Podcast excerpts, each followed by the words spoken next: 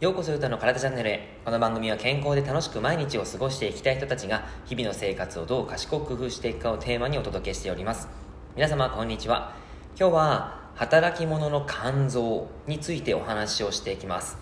肝臓はもうとても重要な臓器です。これはもう皆様もですね、あのー、ご存知かなとは思いますけども肝臓これをですね、えーと、機能向上させていかないとやっぱり健康にはですね程遠くなります。え肝臓いたわっているでしょうか、え肝臓いたわるって何っていうふうに言われるかもしれないんですけども、え肝臓はですね、あの大きく分けると代謝解毒胆汁の生成というのを行っています。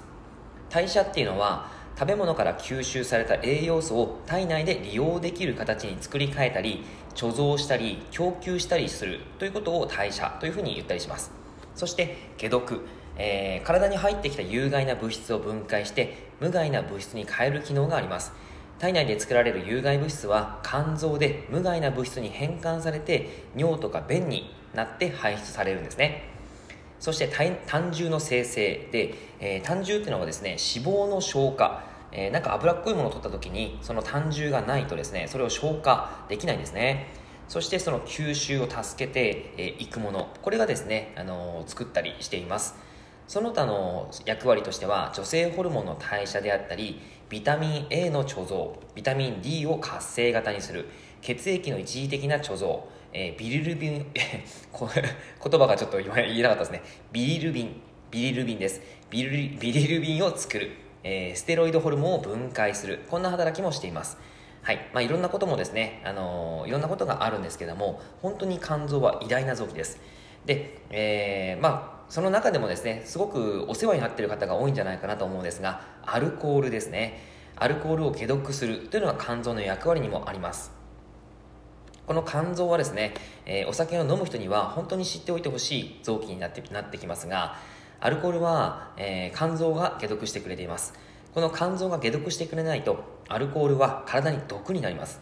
酔っ払った状態が常に起こってフラフラになったまんまになりますがそうならないのは肝臓のおかげなんですね。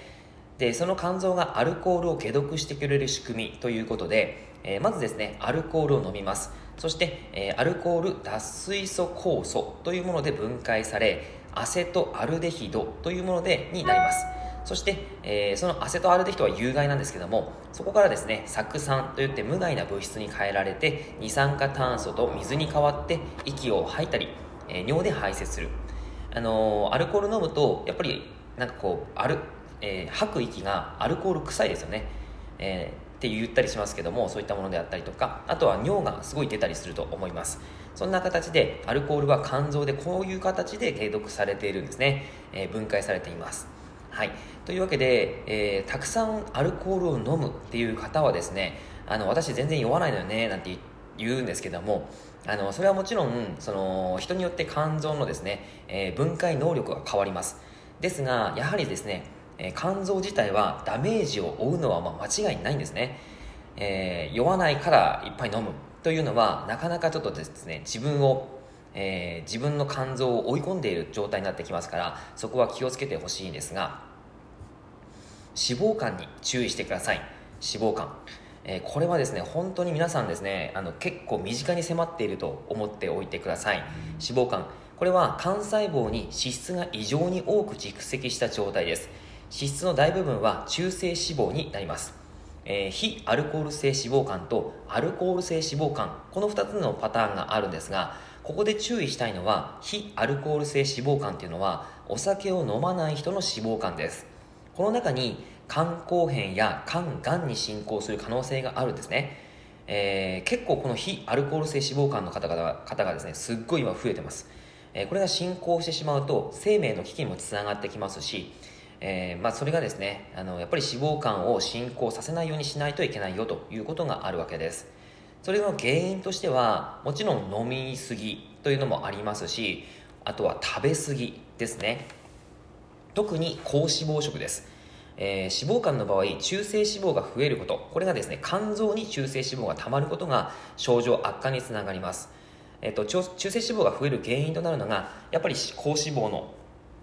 食品であったりとか高血糖の食品ですね、甘いお菓子スイーツジュースの飲みすぎとかですねそういったものをの、まあ、食べ飲みしすぎてしまうことによって、えー、肝臓のその機能が悪化してしまいます。そしてさらに、えー、食べなさすぎても肝臓にダメージを与えるんですね。どういうことかっていうと、えー、例えばダイエットのために脂質あの炭水化物を抜きます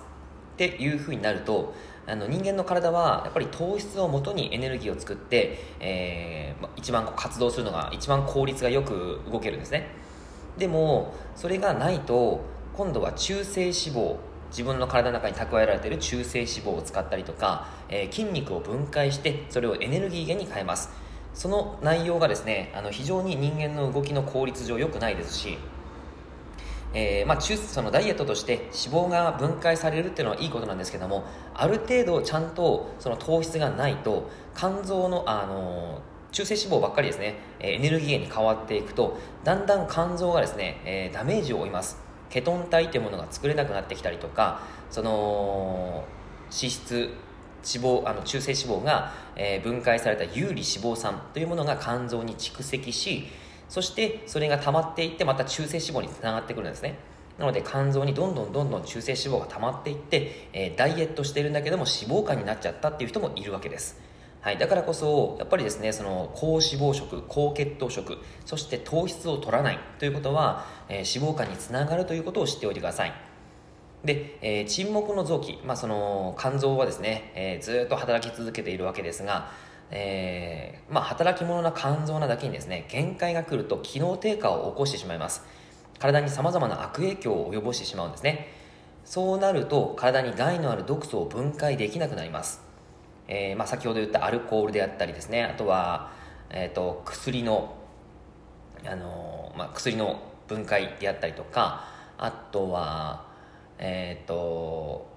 えー、食品添加物ですね。そういったものを分解できなくなってしまうと。そうなるとですね活動力の低下眠気だるさ疲れやすいあと気力の低下集中力低下思考力気力などの低下をしたりとか焦燥感、えー、イライラしちゃうとかあと体の違和感として肩こり口臭頭痛そんなことにもつながってくるわけです。だからこそ肝臓をいたわるということはすごく意識としてとても大切ですし高脂肪食高血糖食に今ななりすぎていないか、えー、アルコールを飲みすぎていないか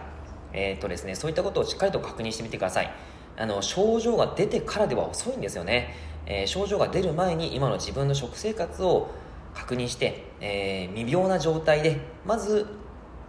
調子がいい状態に持っていけるように自分でですね、えー、コントロールしていただくと嬉しい嬉しいというか、えー、いいかなと思いますし僕がですねそれで伝わったら嬉しいなと思いますはいなのでですねあのぜひこのこの